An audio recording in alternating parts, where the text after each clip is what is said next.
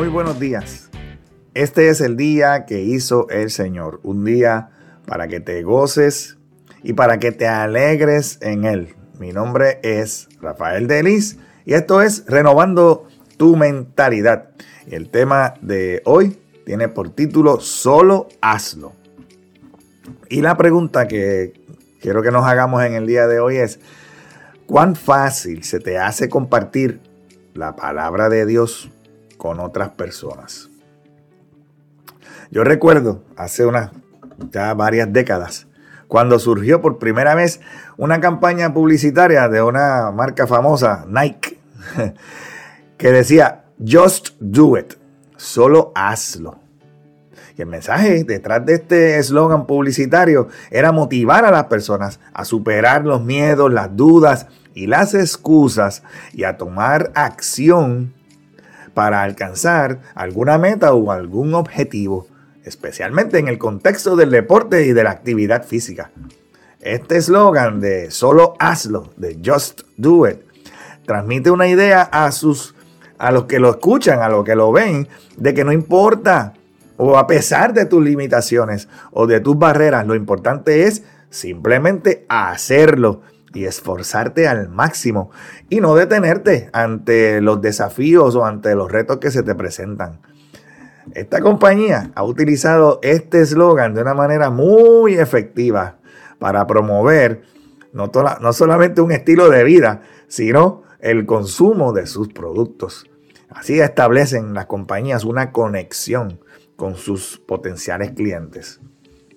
Hoy yo quiero que vayas a la palabra de Dios, al libro de Isaías, capítulo 55, versículos 10 y 11, y allí podrás leer estas palabras. La lluvia y la nieve descienden de los cielos y quedan en el suelo para regar la tierra. Hacen crecer el grano y producen semillas para el agricultor y pan para el hambriento. Lo mismo sucede con la palabra de Dios. La envío y siempre produce fruto. Logrará todo lo que yo quiero, así dice el Señor, y prosperará en todos los lugares donde yo la envíe.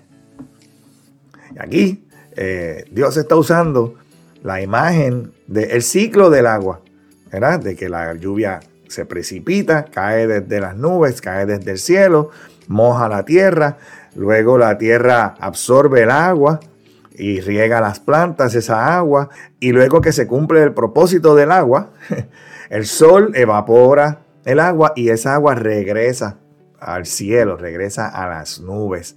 Y así es la palabra de Dios, que no vuelve atrás vacía, sino que siempre hace lo que Dios quiere.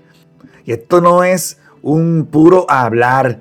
Porque cuando Dios habla, sus palabras se cumplen y el propósito de Dios siempre se cumplirá en nuestra vida. La palabra de Dios necesitamos entender y creer que tiene poder y que nunca falla en su propósito original por el cual Dios la envía.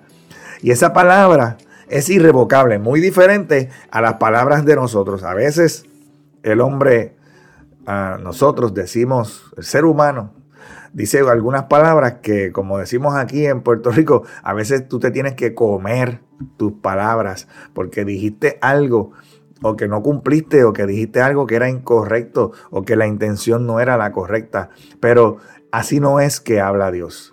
La palabra de Dios es irrevocable y nunca pierde el efecto por el cual Dios la envía. Así nosotros estamos llamados a solo dar la palabra, a solo hacerlo y conectarnos con el propósito de Dios en nuestra vida. Dios te dice, solo da la palabra.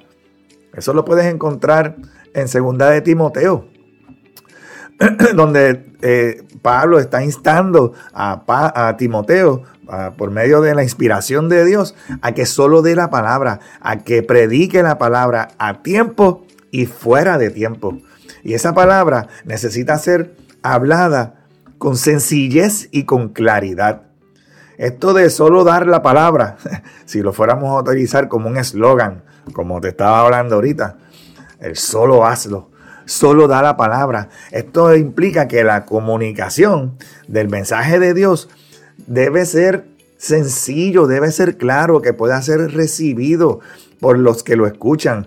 Lo simple de la comunicación hace que esto sea eficaz, que sea efectivo para que llegue a, una, a todas las personas que lo escuchen y que todos los que lo escuchen comprendan el mensaje sin confusión. Así que cuando tú des la palabra, hazlo con sencillez y claridad. Dios nos envía a todos a dar la palabra porque la palabra necesita estar accesible a las personas. Cuando nos enfocamos en solamente dar la palabra, podemos ver la importancia de que la palabra de Dios esté al alcance de todos, sin importar el nivel de educación o el nivel de experiencia religiosa o espiritual. La palabra de Dios necesita estar accesible para todos. Y es que el solo dar la palabra, si lo seguimos utilizando, ¿verdad? Solo dar la palabra, implica a que tú des un testimonio personal.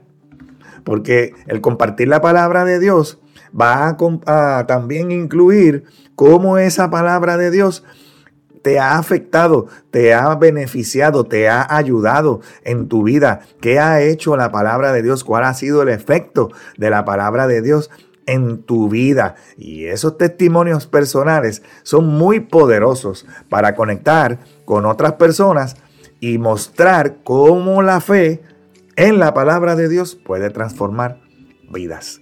Y entonces, el solo dar la palabra también te va a ayudar a enfocarte a conectar con otros, a tener unas relaciones interpersonales significativas, porque ya no es un hablar por hablar, sino que esa relación con otras personas se está convirtiendo en un, con un propósito, se está convirtiendo en algo importante, porque ahora la palabra de Dios que está en ti necesita llegar a todas esas personas que te rodean.